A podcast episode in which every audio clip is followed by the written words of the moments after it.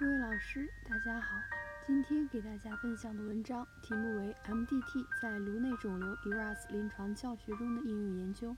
摘要：目的，探讨多学科综合教学模式 MDT 在颅内肿瘤加速康复外科 ERAS 临床教学中的应用效果。方法，将华中科技大学同济医学院附属同济医院神经外科于2018年6月至2019年7月期间接受。住院医师规范化培训的七十名人员随机分为两组，A 组为 MDT 教学组，B 组为传统教学组。培训期满时，对两组规范化培训人员进行出科考试，并发放满意度调查问卷，了解不同分组对教学成果的满意情况。结果，出科成绩和满意度调查的结果显示，A 组结果均高于 B 组，差异具有统计学意义。结论。